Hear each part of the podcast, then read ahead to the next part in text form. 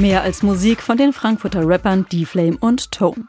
Als amerikanische GI den neuen Musikstil vor rund 40 Jahren mit nach Frankfurt bringen, ist es mehr als Musik erinnern sich die Rapper Chima, Sabrina Settler, Moses Pelham und D-Flame. Diese ganze Hip-Hop-Kultur war für mich auf jeden Fall ein Game-Changer. Wir haben das nicht aus Spaß gemacht, sondern das war unser Leben. Hip-Hop war für mich als Kind schon ein Weg, darauf aufmerksam zu machen, dass es mich gibt. Hip-Hop war unser Lebensretter. Der Hip-Hop damals versteht sich als multikulturell, offen für alle Jugendlichen, egal ob reich oder arm, schwarz oder weiß. Und es wird auf Englisch gerappt, der Muttersprache des Hip-Hop.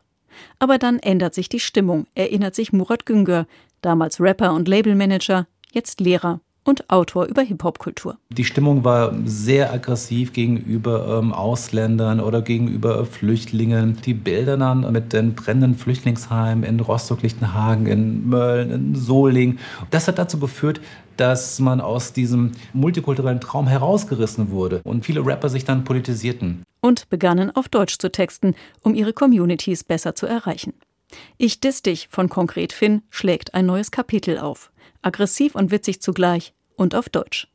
Moses Pelham greift mit Rödelheim Hartreim Projekt den Trend auf. Während ich mich für einen Poeten hielt, das, was ich da machte, als so weiteres perkussives Element wahrgenommen wurde.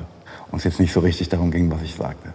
Und als mir das gewahr wurde, war mir eigentlich klar, dass man es auf Deutsch machen muss. Ich bin Miggy Moses K. und ich bin Tiggity Thomas H. Hip-Hop, hurra, alles klar, ja, wunderbar.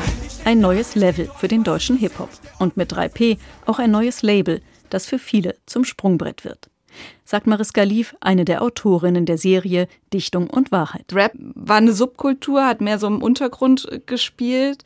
Und was Moses Pelham halt gemacht hat, ist, das Ganze auf ein kommerzielles Level auch zu hieven. Also direkt aus Rödelheim. Das sind ja Musikvideos gewesen, die dann halt auch im Fernsehen gelaufen sind, auf MTV und Viva.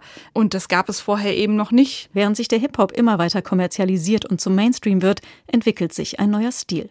Der Rapper Azad stilisiert die Frankfurter Nordweststadt als Ghetto, der Beginn des Straßenrap.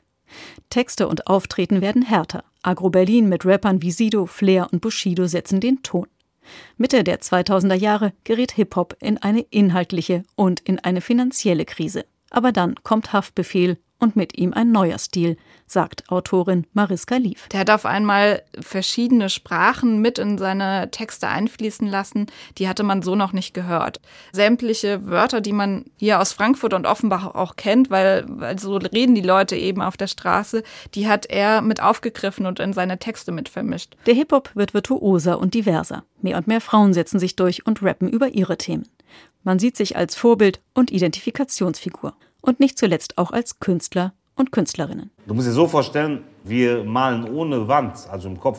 Der eine malt halt mit ein bisschen sanfteren Stiften und der andere halt mit ein bisschen kräftigeren Stiften und kräftigeren Farben. Früher war das ein Goethe und für die jungen Leute ist es heute Rapper XY, der den Poesie, Lyrik und sowas dann äh, nahelegt. Es ist verzerrt, es ist Kunst, es ist crazy, es ist demonic, es ist düster, es ist dark, es ist dunkel. Es ist Kunst.